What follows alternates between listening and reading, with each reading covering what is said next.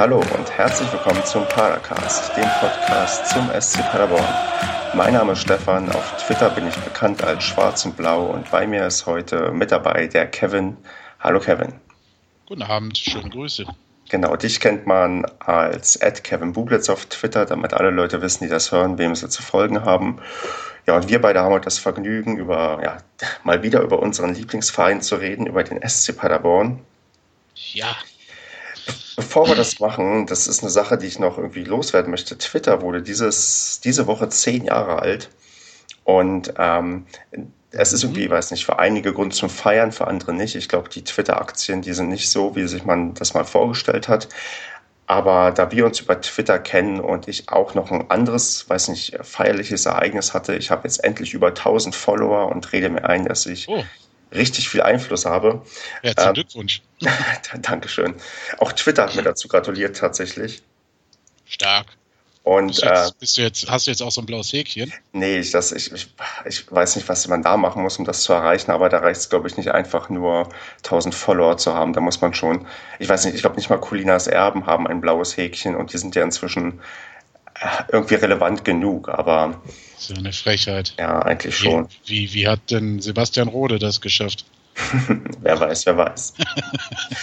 ähm, nee, ich würde gerne, da ich ähm, ja sehr aktiv auf Twitter bin, mal, weiß nicht, so zum, zum Einstieg die Frage vielleicht loswerden, ähm, ob du, ich weiß nicht, hast du Lieblingstwitterer oder hast du irgendwie so eine persönliche Twitter-Story oder wie lange bist du eigentlich schon bei Twitter? Boah, das sind ja gleich drei knallharte Fragen. Ähm, wie lange bin ich bei Twitter? Fangen wir mal damit an. Kann ich dir gar nicht so beantworten. Ich habe mich irgendwann mal angemeldet gehabt und es lag dann wie bei vielen in Deutschland, was ja auch das große Problem von Twitter in Deutschland ist, erstmal brach. Mhm. So habe ich halt erstmal nichts gemacht. Ich gucke hier nebenbei auch auf mein Profil, ob das hier, Juni 2009. Ah, okay. Das ist schon doch eine Weile. Aber da ich 4100 Tweets habe, merkt man daran, dass ich es anfangs nicht so genutzt habe. Mhm. Ähm, ja, eine Twitter-Story. Eine Twitter-Story eigentlich nicht so. Eigentlich nicht so. Ich würde, wäre jetzt nichts, wo, wo, mir direkt einfallen würde, ah, das gab's mal. Mhm. Ähm, ich finde es einfach vielleicht, um es dann anders auszudrücken, ganz nett, dass man kurz und kompakt einmal News bekommt, aber halt auch Meinungen. Ne? Und die Meinungen finde ich halt dann immer noch interessanter. Ähm, ja, und dann kommen wir halt zu dem Punkt von den Lieblingstwitterern, wenn man das so sagen kann. Ich umgebe mich halt dann bei Twitter viel mit SCP-Fans oder SCP-Insidern oder halt auch die lieben Kollegen, so die hier um einen rum in der Sportwelt, in dem, in dem Job, den ich habe, mhm. tanzen, die dann auch alle dort sind. Oder viele. Ja, wichtig ist mir aber halt, dass ich dort privat wahrgenommen werde und nicht als also zumindest, zumindest nicht vordergründig als Journalist oder irgendwie sowas in die Richtung. Ja, dafür, das, ich finde es auch, ähm, auch cooler, dass irgendwie, na gut, ich muss es sowieso privat nutzen, weil beruflich mache ich nichts mit, ähm, mhm. mit Fußball und ähm, andere Möglichkeit ist da quasi nicht vorhanden. Und wenn, wenn, wenn du wie schon sagst, ähm, zum Meinungsaustausch das irgendwie genutzt wird, dann ist es ja auch genau richtig, dass man quasi auch privat seine Meinung austauscht und in keiner, weiß nicht, offiziellen Position als, als Journalist oder Mensch, der irgendwie in dem Bereich arbeitet. Ja, ist halt interessant. Das Ganze ist auch so ein bisschen eine Spielerei irgendwo. Sehr interessant, wie manche äh, Tweets so abgehen können und äh, von denen man es vielleicht auch gar nicht so erwartet hatte. Ja. Also auch, auch von anderen äh, Usern, wo man denkt, hm, wieso ist das jetzt so in die, äh, in die Decke geschossen? Also das ist halt so dieser Überraschungseffekt auch manchmal hierbei, ne? Genau. Und andererseits macht man manchmal selbst einen Tweet und das, man denkt, das ist der beste Tweet meines Lebens und ja. keiner reagiert drauf. Richtig. Also weiß ich gar nicht. Das, bei Effenberg hatte ich mir zum Teil mehr Sachen er, er, erwartet. Ja. Erhofft nicht, weil im Endeffekt ist es mir, naja, Wurst wäre jetzt übertrieben, weil jeder, der sowas äh, macht, ist ja schon irgendwie ein bisschen irgendwo Selbstdarsteller. Hm. ähm, aber ja, weiß ich nicht. Also insgesamt ist das halt einfach eine nette Sache, wo ich jetzt mit der Zeit halt immer mehr Insider und Fans so kennengelernt habe. Oder halt auch Liebhaber von, vom, von Fußballvereinen. Ja. Und das ist ganz nett. Also man lernt halt so über die Grenzen hinaus noch ein paar Leute kennen. Genau, und gerade ich muss sagen, ähm, bezüglich ähm, SCP-Fans ist man doch tatsächlich irgendwie gewachsen. Also ich erinnere mich, mhm. Als ich, ich bin, also mein Account gibt es seit 2013, ist allerdings mein zweiter Account. Ich habe auch ungefähr 2009 angefangen mit meinem ersten Account. Wobei sich das inzwischen ein bisschen gedreht hat. Also inzwischen bin ich hauptsächlich bei Schwarz und Blau unterwegs und mein erster Account liegt eher so, ja, wird so nebenbei ab und an mal betrieben. Mhm. Und ähm, damals, als ich so, also ich noch zu dieser Zeit, 2009, 2010, da hatte ich irgendwann mal den Ad nur der SCP entdeckt. Ja. Das ist somit der, zumindest der erste, den ich gefunden habe, der nur zu Paderborn getwittert hat. Also der wirklich dann quasi ein richtiger Fan irgendwie war und der einzige, der auch wirklich hauptsächlich zu dem Thema irgendwie was geschrieben hat. Den habe ich auch, das war auch mein erster Follower auf, ähm, auf Schwarz und Blau, von daher gehen an den ganz liebe Grüße, weil er, mhm. weil, er weil er Follower erster Stunde ist. Und, ähm, aber es ist inzwischen tatsächlich gewachsen. Also man hat doch eine ganze Menge Leute, mit denen man sich auch irgendwie austauschen kann, mal, mal produktiver, mal weniger produktiv. Ja. Aber ähm, es, es, gab Zeiten, da war es anders. Also da war es doch deutlich schwieriger, irgendwie andere SCP-Fans zu finden. Und ähm, das Absolut. ist, das ist, obwohl natürlich ähm, Twitter ja immer darüber klagt oder dass man Klagen hört, dass es irgendwie nicht so richtig ähm, bergauf geht oder richtig vorangeht. Aber gerade bei Fußball ist, hat man wirklich einen sehr, sehr großen Austausch. Ja, das stimmt. Also das hat schon zugenommen. Ne? Das, ja. ist, das ist richtig. Ähm, ich weiß gar nicht mehr, wer bei, wer bei mir so die ersten waren. SCP. Pff, könnte ich dir gar nicht sagen. Ja, man muss nur ganz weit nach unten scrollen und dann sieht man es irgendwann. Aber wir können ja vielleicht noch über den Twitter-Account des SC Paderborn reden, der mir, ja. der mir diese Woche aufgefallen ist, dass er jetzt neuerdings einigen Drittligisten folgt, wo ich schon Angst hatte, das ist jetzt ein Zeichen. man, man, man hat mich aber beruhigt. Also man hatte mir geantwortet auf Twitter, nein, man folgt ja auch noch Erstligisten. Von daher. Ähm, ja. ich glaube ich glaub auch, man hat einfach das Feld ein wenig erweitert ich hoffe, ich hoffe, dass das ähm, kein böses Zeichen ist. Oder, nee, ähm, das, ist, das ist ja so, das ist ja beim SCP alles noch ein bisschen im Aufbau. Ne? Das ist. Ähm, genau. Ähm, ja, ich kenne ja, wie es hinter den Kulissen ist, wer das macht zum Teil und so weiter. Und die brauchen ja auch ein bisschen Zeit, sich da reinzufinden. Das ist ja nicht so, dass die hauptberuflich abgestellt werden für Social Media, sondern die machen das halt, ja, ich würde sogar fast sagen, teilweise in ihrer Freizeit noch. Ja. Ähm, insofern.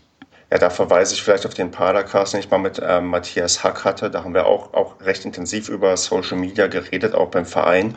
Da haben wir auch so ein bisschen aufgedröselt, wie, ja, natürlich können wir das nicht so bedienen wie dann irgendwie Bayern, die dann irgendwie zig Accounts brauchen für alle möglichen Länder und Sprachen.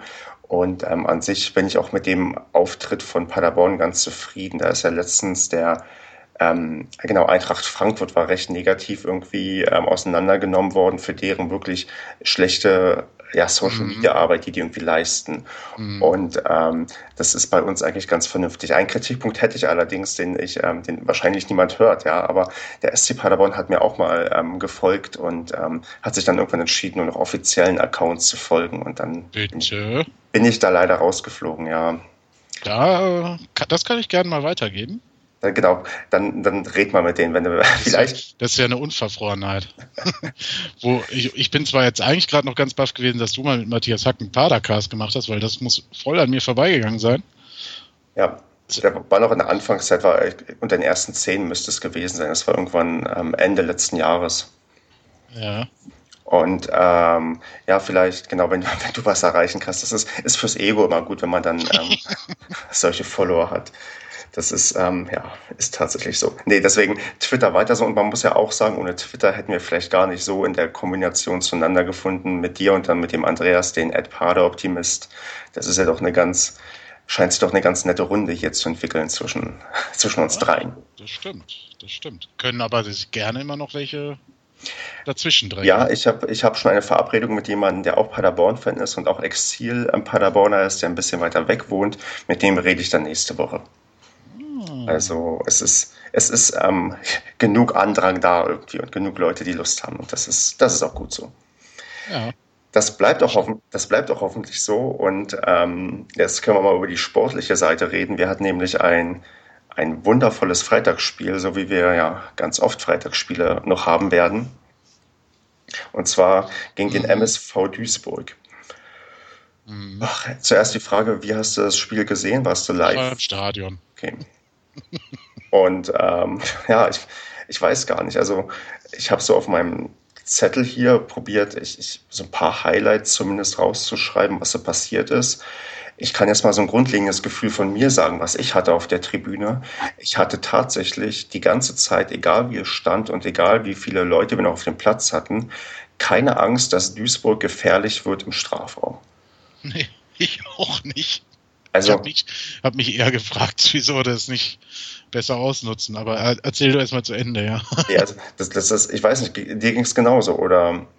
Ja, war erschreckend. Also ich, also ganz ehrlich, Platz 17 spielt gegen Platz 18. Korrigiere mich, wenn das zu diesem Zeitpunkt anders war. Nee, das ne? war genauso, ja. Ja.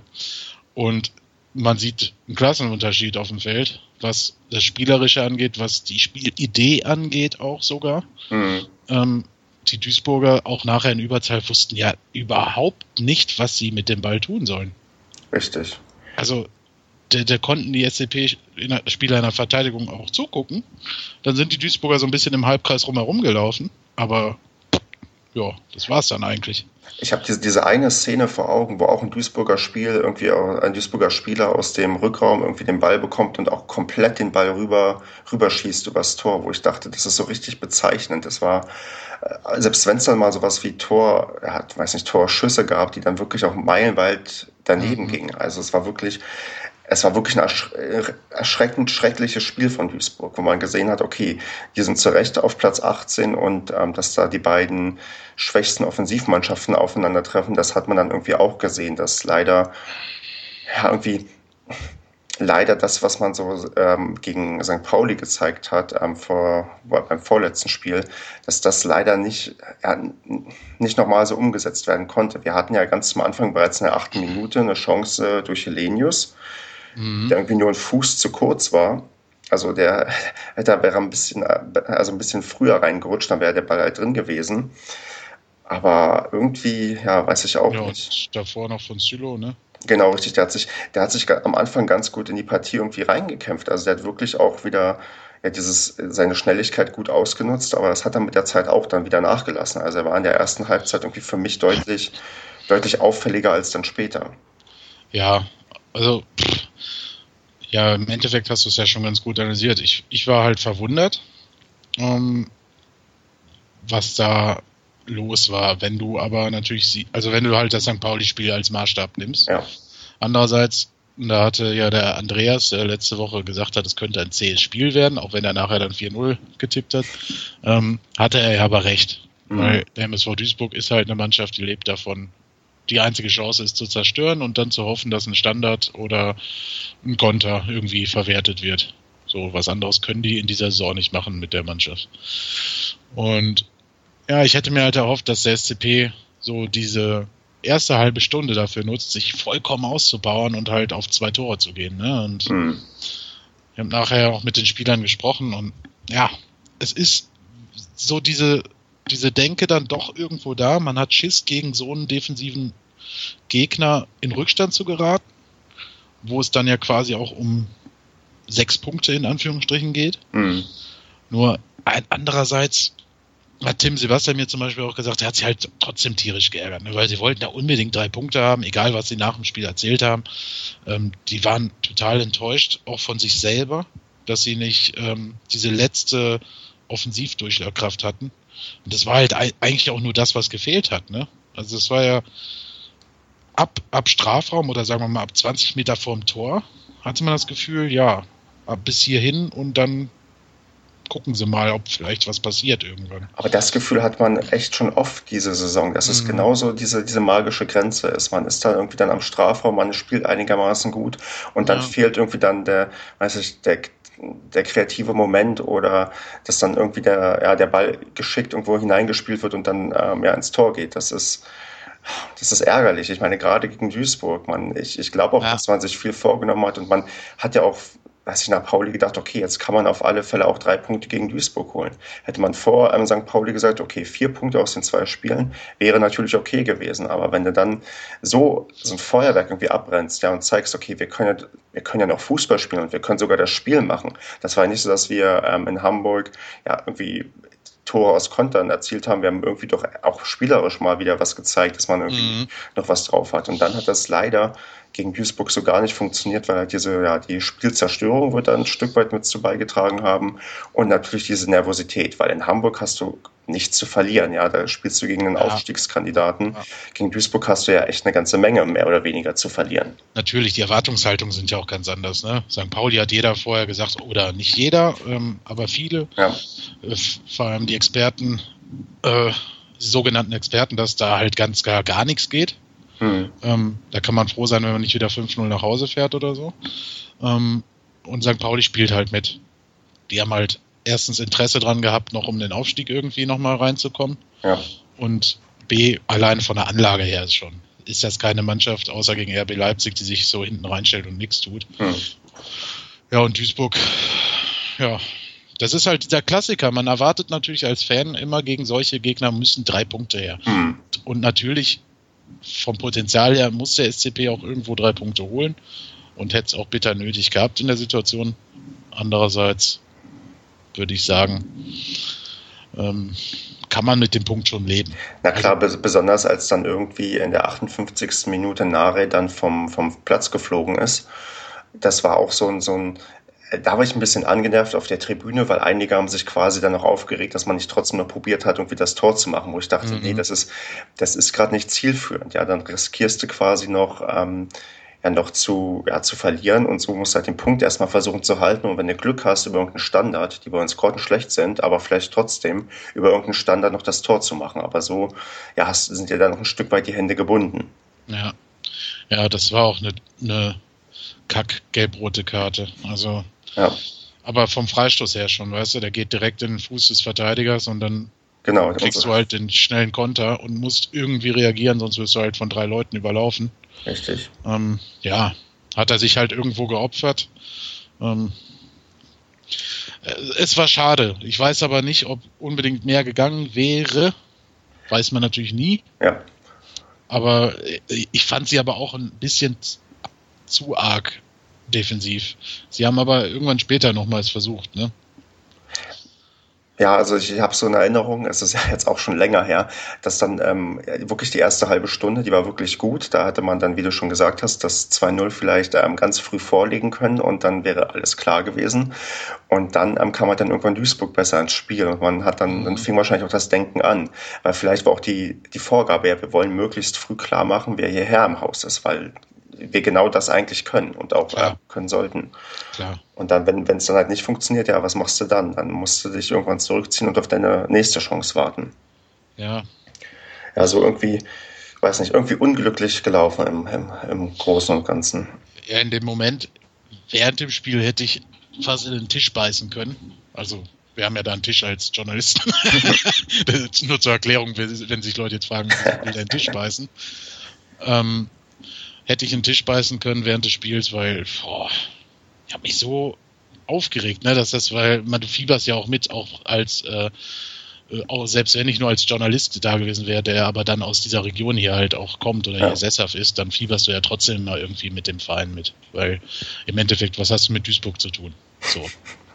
Ja, da arbeite ich auch ab und zu mal und die sind auch sehr nett da alle und ich gönne denen auch die zweite Liga, aber im Endeffekt, ne, äh, bist du halt hier verankert. Richtig, ja. Und ja, das ist schon. Es, es, es, hat so der irgendwie der, der, der letzte Punch gefehlt ja. Ich fand aber auch die ganze Grundstimmung war so. Ich bin, ich bin in die Arena reingekommen und dachte mir, hm, ja, das Wetter am Tag vorher 15 Grad, Sonnenschein, am Spieltag grau, regnerisch, Niesel, kalt. Klassisches Paderborner Wetter halt. Äh, ja, und du kommst so zu, in die Arena rein und die Fans sind auch gefühlt auch viel später da als sonst. Alle kommen irgendwie später, was natürlich auch am Freitagsspiel liegen kann. Mhm. Und, ähm, ja. Ja, zur Stimmung, dass ich hatte auch das Gefühl, dass mit der Zeit, dass auch als es dann im Spiel war, man auch so ein bisschen eingeschläfert war von dem ganzen Spiel. Also man hat, mhm. ähm, ich habe von irgendjemanden ähm, dann bei WhatsApp gelesen, dass man auch äh, über zumindest ähm, auf Sky hat man auch größtenteils noch die Duisburger Fans gehört, weil man dann auch irgendwie mal leiser wurde und weiß ich nicht, hat man das auch so auf der Pressetribüne mitbekommen? Ach, weiß ich nicht, ich habe gar nicht so viel gehört. Ich habe mich aber auch dieses Mal, also von beiden Seiten nicht, hm. ich habe mich dieses Mal aber auch voll auf dieses Spiel fokussiert und irgendwie war ich damit die ganze Zeit beschäftigt, mich aufzuregen. Ähm, ich, ich meine auch gar nicht, dass ne, die Fans die Mannschaft anfeuern oder so, mhm. sondern ich meinte so eine Grundstimmung. Das war so, irgendwie hat was gefehlt. Auch so dieses Feuer, dieses, was sich dann überträgt ähm, von den Fans auf die Spieler mhm. oder andersrum. Das ist, das, es hat nicht, es gab nicht diesen Klickmoment, wo du gemerkt hast, oh, jetzt drehen sie durch. So, weißt du, so jetzt sind die Fans richtig wach und jetzt pushen sie die Mannschaft. Die Mannschaft hat gemerkt, hier geht richtig was. So, diesen Moment gab es einfach in dem Spiel nicht. Das stimmt. Und dann, dann plätschert so ein Spiel dann vor sich hin und dann, ja, mhm. irgendwann ist es dann einfach vorbei. Ja, es war eigentlich so dieses klassische Freitags 0 zu 0 in der zweiten Liga. So, ne? Ja. Es, es war also vom Niveau oder von, vom Unterhaltungswert war, war es vielleicht ähnlich wie, das, äh, wie der Bundesliga-Abstiegskampf zwischen Frankfurt und Hannover, bloß dass da halt ein Tor gefallen ist. Mhm. Ja, das, das, ich würde ich würd das Ergebnis gerne tauschen. Dann, dann, das war das Spitzenspiel, ne? Ja, Topspiel richtig, am genau. Samstag, oder? Mhm. Genau. Das habe ich mir komplett angetan und ja, war Respekt. Also ich habe gemerkt, wie sich die neutralen Zuschauer gefühlt haben müssen, als sie unser Spiel gesehen haben. Ja, ja, ja, ja.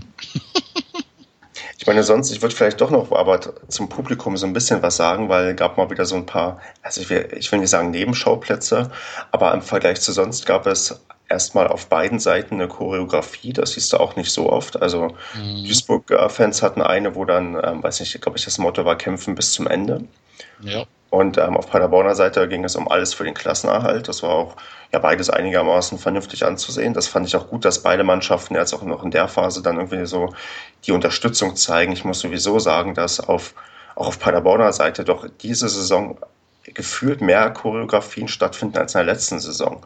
Auch mhm. wenn sie nicht so groß sind wie vielleicht, ähm, als man irgendwie in der ersten Liga gespielt hat, aber es passiert irgendwie mehr wo man auch merkt, dass die Fans irgendwie da sind, wenn man immer wieder irgendwie ja, sowas macht, weil vielleicht hast du ja irgendwann auch keine Lust mehr, dich irgendwie da abzuarbeiten und, und die irgendwelche schlechten Spiele anzusehen.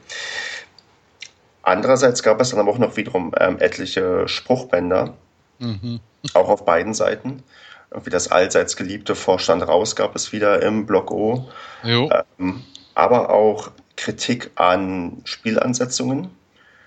Da sind wir ja auch für die letzten Spieltage, die noch terminiert wurden. Wir haben wieder zwei Freitagsspiele abbekommen.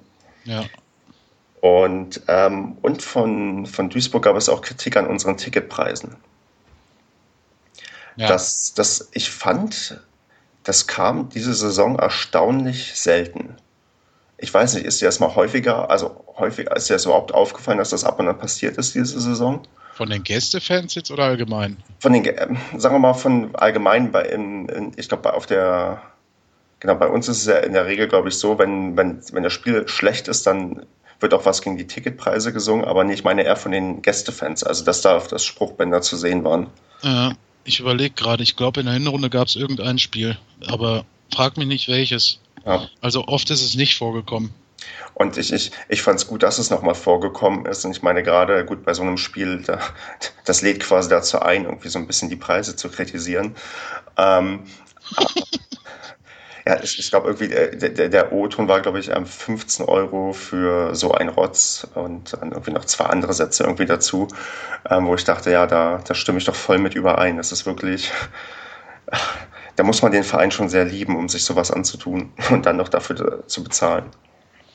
Tja, aber es tun einige. Richtig, also, genau. Wir hatten ja auch tatsächlich über 10.000 Zuschauer. Eben. Und das ist ähm, ein Zeichen für ein Freitagsspiel, ne, wo es ja immer heißt, äh, wenn das Samstag oder Sonntag stattfinden würde, wären einige mehr da. Ja. Ähm, ist das beachtlich beim Tabellen 17 gegen Tabellen 18. Also da hat man schon Pferde kotzen sehen. Äh, dass da auf einmal 4500 da waren oder so. Also das zeigt für mich schon, dass die Fanbase gewachsen ist ähm, entgegen diesem Gerücht, dass die ja nach der ersten Liga alle wieder verschwunden sind. Genau. Ähm, hat sich das schon stabilisiert und das denke ich, jetzt kann man natürlich sagen, wenn die Ticketpreise niedriger wären, wäre es vielleicht sogar ständig ausverkauft. Kann sein, weiß ich nicht. Ähm, bin kein Hellseher. Aber im Endeffekt kann der Verein in dieser Hinsicht schon irgendwie stolz drauf sein. Also, dass halt die Fans kommen und die Fans können auch stolz drauf sein, also, ne, dass sie so zum Verein stehen. Genau, dass man, dieses ist ja auch ein Zeichen, dass du zeigst, okay, wir stehen hinter euch auch im Abstiegskampf und wir ja, mhm. versuchen alles Mögliche, dass wir am Ende drin bleiben. Ja, und dann sind halt Ticketpreise, ja, ich finde diese Diskussion halt irgendwie müßig, weil es sie erstens schon länger gibt und zweitens ändert es meistens eh nichts, beziehungsweise die Leute bezahlen es ja irgendwo auch. Genau. Und man ja. hat sich ja eigentlich auch schon geeinigt, von daher, dass dann hin und wieder dieser Frust hochkommt, weil du musst ja immer dann auch ähm, bedenken, wo, glaube ich, die Sache her, also wo das herkommt. Man hat ja im Kopf, dass man also diese hohen Ansprüche zum Anfang der Saison, dass man irgendwie mhm. den Top 6 spielen wollte und alles irgendwie ähm, rechtfertigen konnte. Und dann geht es natürlich irgendwann bergab und, bergab und dann ist natürlich der Frust irgendwann hoch und den muss dann irgendwie, irgendwie rauslassen. Klar, klar. Ein Verein kann halt während der Saison nicht einfach noch Ticketpreise umkalkulieren. So, das ist halt das ist. Ne, vor, vor, vorher kalkuliert und damit ist wird gerechnet und geplant und das Budget ausgelegt und dann ja, ähm, ja. ich kann ich kann beide Seiten irgendwo nachvollziehen. So. Genau, richtig, das sollte man nicht vergessen, dass es irgendwie, also ich, ich habe das auch ganz gerne mal, hat man ja irgendwie den Blick nur auf sich selbst, aber klar, auf der anderen Seite müssen auch irgendwelche Entscheidungen getroffen werden, die dann auch wirtschaftlich nachhaltig sind. Ja. Und ähm, das geschieht nicht immer nur aus, ja, aus, aus, aus Raffgier oder so, weil man weiß, wie schwierig so Finanzierung von Fußballvereinen ist, wenn man mhm. sieht, wie ich will jetzt nicht anfangen, dass irgendwie viele Vereine Schulden haben. Das ist dann immer eine Liquiditätsfrage. Man darf ruhig Schulden haben. Das muss nicht schlecht sein. Aber mhm. das kann halt ganz schnell schiefgehen, wenn du dann plötzlich dich in einer Liga tiefer wiederfindest. Das haben ja einige Vereine schon die Erfahrung gemacht, dass dann ganz schnell mal Sachen dann sehr, sehr schnell bergab gehen. Eben. Also wir brauchen uns nichts vormachen steigt der SC Paderborn ab, wovon ich absolut nicht ausgehe, ähm, dann äh, wird hier der Gürtel länger geschnallt. Ja. Und dann äh, werden sich einige Leute wundern, was äh, Service und Betreuung und so weiter angeht. Ähm, ja, ist, man sorgt halt vielleicht auch vor, das kann sein, ne? dass ja. man aber muss man ja auch, man muss ja planen können. Ich meine, es gibt genug Beispiele, du hast es selber gesagt, ein paar Kilometer weiter ist das passiert. Ähm, die haben eine riesen fette Tribüne gebaut und all dies und drum und dran und sind da fast zugrunde gegangen ne, daran. Genau, ich meine, es kann ja auch noch schlimmer gehen, wenn du noch ein paar mehr Kilometer weiter gehst, nach Aachen zum Beispiel, die sich mhm. jetzt in, in, der vierten Liga wiederfinden, in einem völlig überdimensionierten Stadion. Und Richtig. da muss man probieren. Also ich hoffe, dass man das zumindest das als Input nimmt, um ähm, zu wissen, ähm, ja, was passieren kann. Weil es gibt ja so ganz viele Vereine, auch so wenn man an Wattenscheid denkt, die auch mal in der ersten Liga gespielt haben und wo die jetzt sind, die sind auch in der Regionalliga. Und ähm, ich war da mal bei einem Spiel und habe gesehen, okay, viel los ist da halt nicht mehr. Nee. Und, und, das, und das kann dir halt hier genauso schnell passieren. Wir sind halt ja. kein, kein Kaiserslautern, die eine riesen Fanbasis hinter sich haben und dann irgendwie da vielleicht wieder rauskommen. Wir mhm. haben ja das Problem, dass wir in einem Gebiet sind, wo, ja, wo sowieso sehr viele Fußballvereine sind und äh, wir auch nicht diese Strahlkraft haben von irgendwelchen anderen Vereinen, die dann irgendwie schon viel länger mit dabei sind. Also ja, und jetzt man stellt sich vor, der SCP hätte diesem Wahnsinn, das Stadion direkt auszubauen, nachgegeben oder wäre auf diesen Zug aufgesprungen. Ja. ja, da hättest du aber noch ein anderes Paket zu stemmen gehabt im Nachhinein an, an Geld. Du musst das ja dann alles, ne, Betreiberkosten und so weiter. Richtig nee, nee. Also, das ist, mir ist klar, in der dritten Liga wird es diese Ticketpreise so nicht geben. Ähm, wie das dann sonst ist, liegt alles nicht in meinem Ermessen, kann ich auch nicht bewerten. Da habe ich jetzt auch keine Insider-Infos, wie das fürs nächste Jahr geplant ist. Also e-, echt jetzt nicht. Ja, ach, das, da müssen wir uns dann ähm, überraschen lassen. Aber ich denke mal und hoffe mal, dass wir sowieso am Ende die ganzen Drittliga-Unterlagen wegschmeißen können und dann. Ich würde sie dann feierlich verbrennen wollen. ähm, dazu passend vielleicht ist, ähm, ich habe direkt nach dem Spiel eine Umfrage gestartet, oder ich glaube am nächsten Tag, wie ich das bei Twitter manchmal mache und wo ich dann frage, wo der SCP am Ende der Saison landet. Und ähm, gefühlt werden die Leute optimistischer. Also 31 Prozent sagen Platz 1 bis 15 und 33 Prozent sagen Platz 16. Also zwei Drittel, zumindest von den Leuten, die diese Umfrage gesehen haben, 75 haben mitgemacht, ähm, sagen, dass wir zumindest nicht direkt absteigen. Und das ist schon zumindest, ein, ja, da, da schwingt auch die Stimmung so langsam um. Also das war vor einiger Zeit noch ein bisschen, weiß nicht, wann die, die Prognosen der Leute noch ein bisschen düsterer. Und ich bin inzwischen auch eher auf dem Trichter, dass ich sage, okay, wir holen Platz 1 bis 15. Ja. Wobei rechnerisch, glaube ich, nur noch Platz 4 möglich ist. Platz 3 können wir leider nicht mehr holen. ähm, hätte man jetzt gegen Duisburg gewonnen, hätte ich meinen Tipp heute wirklich rausgehauen. Mittelfeld. Ähm, so muss man jetzt halt schauen. Also ich bin absolut davon überzeugt, dass die Mannschaft das schafft. Zumindest auch von dem, was ich, wenn ich beim Verein arbeite und da mit den die Jungs sehe oder den Trainer sehe und so weiter. Die Stimmung ist schon einfach eine andere und ich glaube, die glauben auch wieder mehr an sich und die haben vor allem wieder Spaß. Ja. So, ähm, natürlich haben die keinen Spaß, wenn die 0-0 gegen Duisburg spielen. Dann kommen die erstmal mit so einer Fluppe vom Feld. Hätte aber jeder von uns so. Aber ich war heute beim, beim, beim Training und das ist halt, die sind wie ausgewechselt. Hm. Äh, die, die lachen, die, die rennen, die machen extra nach dem Training noch wieder Sachen. Ähm, das ist schon, ich bin da sehr zuversichtlich. Ähm, ja. Genau. Ich habe mal, ähm, wo wir gerade über Platzierungen geredet haben, noch eine Statistik, wo wir auf Platz 1 sind, die mich ein bisschen, sagen wir mal, erstaunt hat.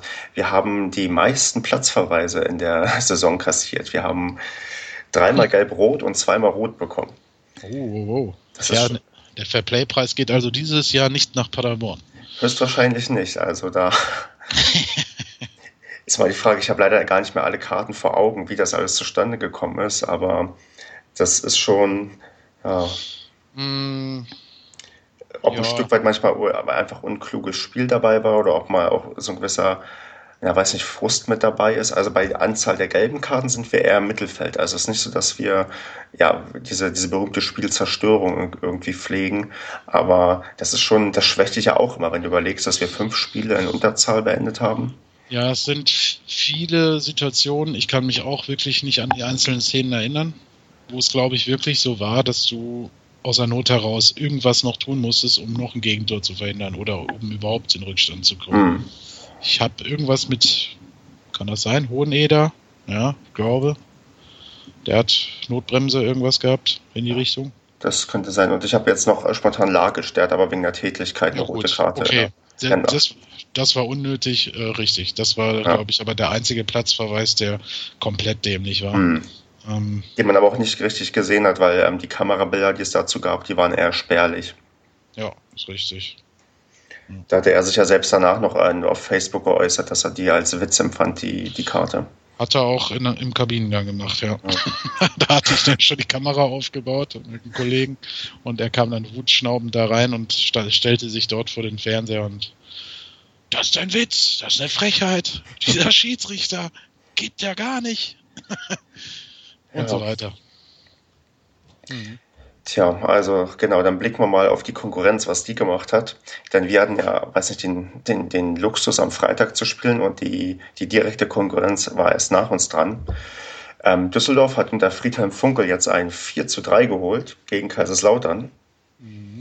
In einem ja, völlig irren Spiel irgendwie. Ich meine, gut, mit 4 zu 3 kennen wir uns aus. Das hatten wir, mhm. hatten wir auch kürzlich. Ja, haben die wieder billig nachgemacht. Ja, das, ich weiß nicht, also muss uns das Sorgen bereiten, dass jetzt Friedhelm Funkel da gleich zum einen Sieg ähm, geholt hat? Nö, weil der Höhenflug in München ist jetzt wieder dahin. Stimmt, die haben nämlich nur 1 zu 1 gegen Bielefeld gespielt. Ja, genau, auf die komme ich als nächstes zu sprechen. Die haben, glaube ich, seit fünf oder sechs Spielen nicht mehr gewonnen. Die Bielefelder. Und der FSV Frankfurt hat ja ein Glück, äh, in den letzten zehn Minuten gegen Heidenheim noch zwei Tore kassiert. Deswegen hatte ich nämlich am Freitag während dem Spiel auch schon schlechte Laune, dass die jetzt auch noch wieder wegziehen. Ja. Ähm, ja. Und Lautern hat jetzt fünf Niederlagen in Folge. Oder sogar mehr, keine Ahnung. Aber meinst du echt, dass Lautern, die haben zwar, ja gut, die haben 31 Punkte und 6 Punkte Abstand auf München. Meinst du echt, dass.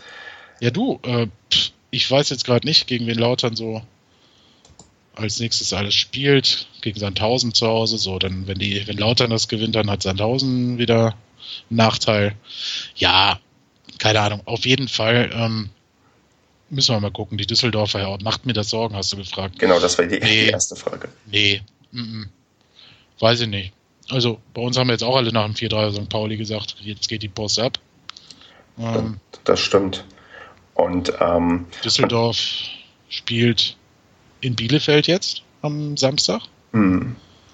Äh, also nicht jetzt, sondern nächste Woche. Ich befürchte, dass ich mir das genüsslich angucken darf. ähm, ja, dann gucken wir mal, dann spielen die bestimmt unentschieden. Oder der Verlierer ist auf jeden Fall dann in allerwertesten gekniffen. Danach spielt Düsseldorf gegen Leipzig zu Hause. Insofern ist spätestens da der Höhenflug wieder vorbei. Also was das auch angeht, ist ähm, 1860 München irgendwie in der, ich will nicht sagen luxuriösen Situation, aber die haben ganz, ganz viele direkte Duelle noch gegen die Mannschaften da unten.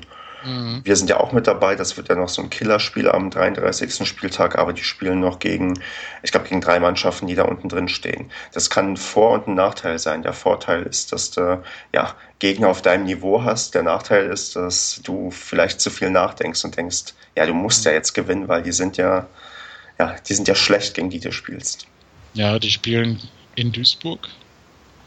Die spielen gegen den SCP. Und Sie spielen beim FSV Frankfurt am letzten Spieltag. Oh.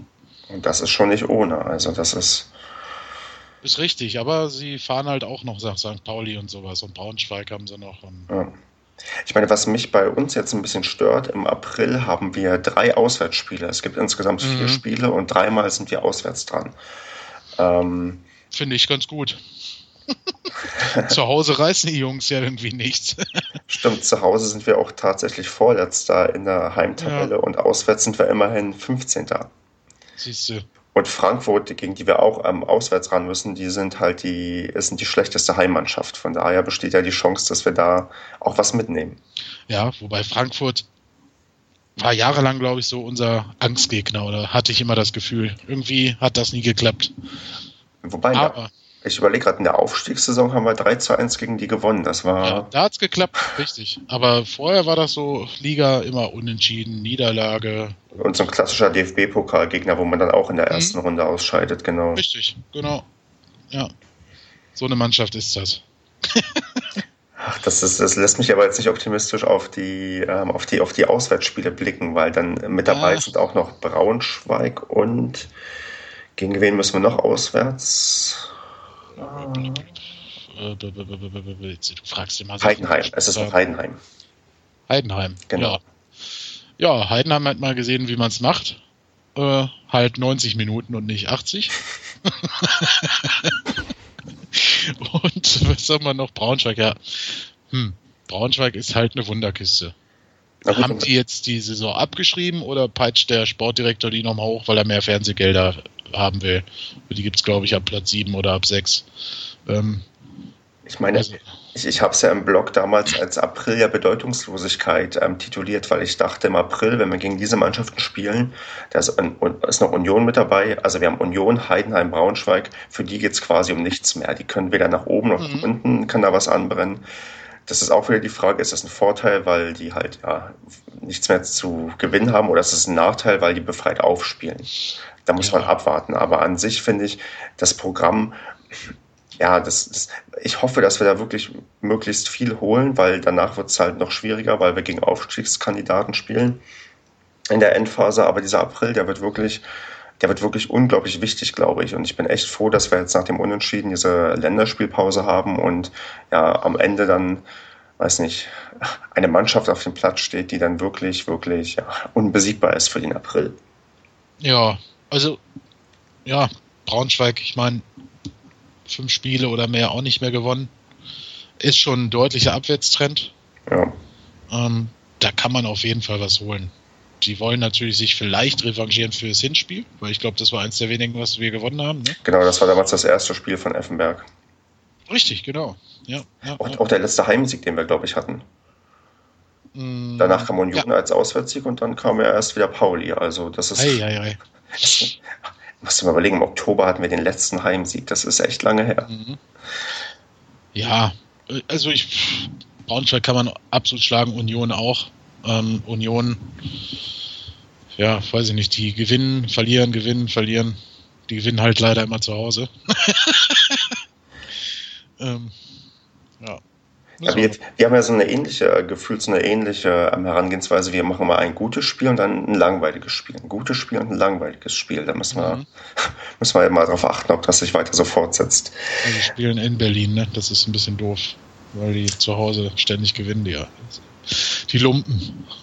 Wie, ähm, was ist denn bei dir bei der Länderspiel Länderspielpause los? Darfst du irgendwie arbeiten oder kannst du entspannt ähm, an dem Wochenende mal nichts machen?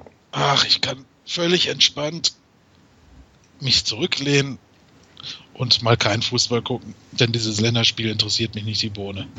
Das geht mir genauso und das ist ich weiß nicht, zu, zur EM schalte ich dann auch wieder ein, aber genau. diese, diese ganzen Freundschaftsspiele, die, ja, was, was, da sind ja die, die Meldungen vorher, weiß nicht, zumindest aufreibender als dann das Spiel an sich.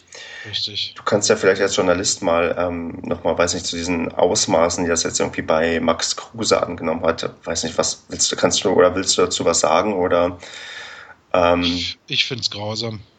Weiß ich mhm. nicht. Für mich ist, also mir ist das völlig wurscht, ob der das gemacht hat oder nicht. Ja. Also, dass er es gemacht hat, nicht ob er, sondern dass er es gemacht hat. Ähm, soll er doch machen, was er möchte. Ich gehöre jetzt nicht persönlich zu dieser Sparte Journalisten, die darüber etwas schreiben, sa äh, sagen, äh, hm. filmen müssen. Ähm, ich habe auch einen Auftrag abgelehnt, ähm, der da hieß, da am Tag danach zum Training nach Wolfsburg zu fahren und ihn abzupassen. Mhm. Ähm, Finde ich, weiß ich nicht. Ich mag, ich mag es einfach nicht, die, diese Spieler, egal wer es ist, ähm, wie die Sau durchs Dorf zu jagen. Ja. Ähm, Finde ich unnötig. Und wenn er pokern will, wenn er spielen will, dann ist das doch sein Ding. Wenn er Geld verzockt, wenn er irgendwann sein ganzes, was er alles mal verdient hat, irgendwann verballert hat, dann ist es auch sein Problem. Richtig. Und äh, und wenn er dann irgendwelche Videos dreht, ja. Ne? Ja, das ist, ist, das ist auch privat, das Video. Das geht ja niemand was an. Ist ja nicht so, dass er das öffentlich bei, bei, bei Facebook geteilt hat. Das sind, ähm, ja.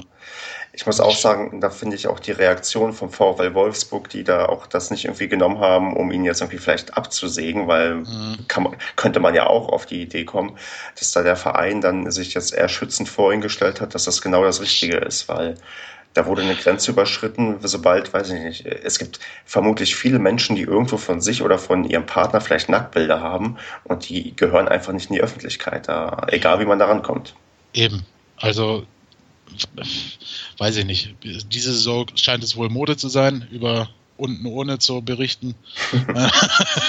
ähm, haben wir ja aus nächster Nähe auch erfahren hier. Ja. Also ich, keine Ahnung. Soll er verstehe auch die Reaktion vom DFB da nicht. Auch ja. wenn Löw, wenn Löw sagt, äh, Reus und ähm, Kruse sind zwei völlig andere Geschichten. Vom Inhalt her klar. Aber ob das nun besser ist, äh, sechs oder mehr Jahre ohne Führerschein durch die Welt zu gurken oder mal eben blank zu ziehen, ja, Richtig. weiß ich nicht, ne, was da im Endeffekt schädigender ist. Und dieses Saubermann-Image hat man da, was man immer so versucht, krampfhaft aufrechtzuerhalten, bei diesen großen Verbänden. Naja, in, ja, in, in Zeiten von Manipulationsskandalen und keine Ahnung was. Naja. Ja, Fußballer werden halt immer weniger Menschen, sondern sind halt so, weiß ich nicht, Marketing-Tools für irgendwelche Sachen und die müssen halt perfekt sein und dürfen halt, wenn es geht, keine Ecke und Kante haben. Es ist immer sehr schön, wenn man mal den Eintracht-Podcast hört, wie man sich da über Philipp Lahm und seine Tweets aufregt, weil, weil weil das wirklich, weiß ich nicht, ja, sehr anstrengend ist. Man merkt, also man, man weiß immer, ja, man nicht genau, macht das eine Agentur, macht das selbst. Bei mhm. ihm würde man denken, das macht eine Agentur, aber es würde die Leute, glaube ich, auch nicht wundern, wenn er das selbst macht, ähm, mhm. weil es wirklich so, wo, wo du so denkst, oh Gott, das muss echt, das ist echt ein furchtbarer Mensch. Ja, aber wahrscheinlich ist das gar nicht. Ähm, Wer großartig reagiert hat, war, äh, jetzt wo wir gerade beim Thema, jetzt fällt es mir gerade jetzt auf, wo du sagst, wie Reaktionen waren, Kevin Großkreuz. Mhm, bei, bei Instagram fand ich, äh, fand ich richtig klasse. Ähm, ich meine, der hat ja auch Erfahrung damit, durchs Dorf ja. getrieben, gejagt zu werden. Ähm, und hatte auch vollkommen recht. Da gab es noch ein paar andere, ich weiß gar nicht, hat auch noch irgendwas retweetet. Also diverse hier, ich glaube, Ebbers oder so und so weiter, mhm. ähm, die halt schon irgendwie solidarisch sich gezeigt hatten mit, mit Max Kruse. Ja, also was ich auch gelesen habe, die meisten Leute waren sich da auch einig, dass da eine Grenze von anderer Seite überschritten wurde, quasi von der, ich sag mal in Anführungsstrichen, von der journalistischen Seite. Das ist, mhm. ähm, das gehört sich einfach nicht und ja, damit ist das Thema dann, glaube ich, auch, ja, auch die letzten Tage hinreichend besprochen worden ja, mich hat es halt echt wütend gemacht, weil mich das immer wütend macht, wenn Menschen so behandelt werden, weil es wird immer gesagt, ähm, diese Menschen, die das tun, die wollen halt selber immer größten Respekt äh, mhm. haben, also dass ihnen größter Respekt entgegengebracht wird und im Gegenzug machen den Menschen so kalt. Also das weiß ich nicht. Ja. Da sehe ich auch keine journalistische äh, Pflicht, das zu tun. Ja. Ach Mensch, haben wir noch was Positives zum Abschluss? Wollen wir noch äh, Positiv. Ja. Ähm, ich habe heute mit Carlette Narei gesprochen. Sehr lustiger Typ. Spreche immer gerne mit. Lacht viel. Wann, wann gibt es das Interview der Woche dann online? Ähm, Freitag. Freitag. Ich möchte jetzt schon hinweisen. ich habe, mich wurde nach dem Interview darauf hingewiesen, dass ich das Ergebnis Paderborn gegen Duisburg 1 zu 1 geäußert hätte. Es tut mir leid natürlich war es ein 0-0. Mir ist es selber gar nicht aufgefallen während dem Interview. Ich bin, ich bin gespannt, wie groß die Schnittmenge ist von Leuten, die den Padercast zuerst hören und dann später noch das Interview der Woche sehen. Das wäre jetzt mal interessant, ne? Also alle Leute, die das ähm, machen, die, weiß nicht, die schreiben mir eine Nachricht in irgendeiner Form. Die twittern ja. mich an oder schreiben mir eine E-Mail oder machen irgendwas. Ich bin, wenn es da tatsächlich eine Schnittmenge gibt, dann dann ähm, freue ich mich sehr. ja, ich bin auch mal gespannt, wie viele das jetzt gehört haben und dann äh, mir nicht diesen dezenten Hinweis schreiben, weder bei Twitter noch bei Facebook oder sonst wo, ja. dass ich, äh, ob ich nicht richtig hingeguckt hätte, wenn ich schon im Stadion gewesen bin. In diesem Sinne, Kevin, ich wünsche dir noch einen ja, wundervollen Tag. Ich wünsche dir frohe Ostern, dass da irgendwie ja du zur Ruhe kommst und mal, dass wir uns endlich mal ein bisschen von dem fußballerischen Stress erholen können. Und ja, freue mich auf unser nächstes Gespräch. Danke, danke. Das wünsche ich dir auch. Frohe Ostern. Danke für die Einladung, die heute. Und ja, einen schönen Abend. Jo, mach's gut. Ciao. Ciao, ciao.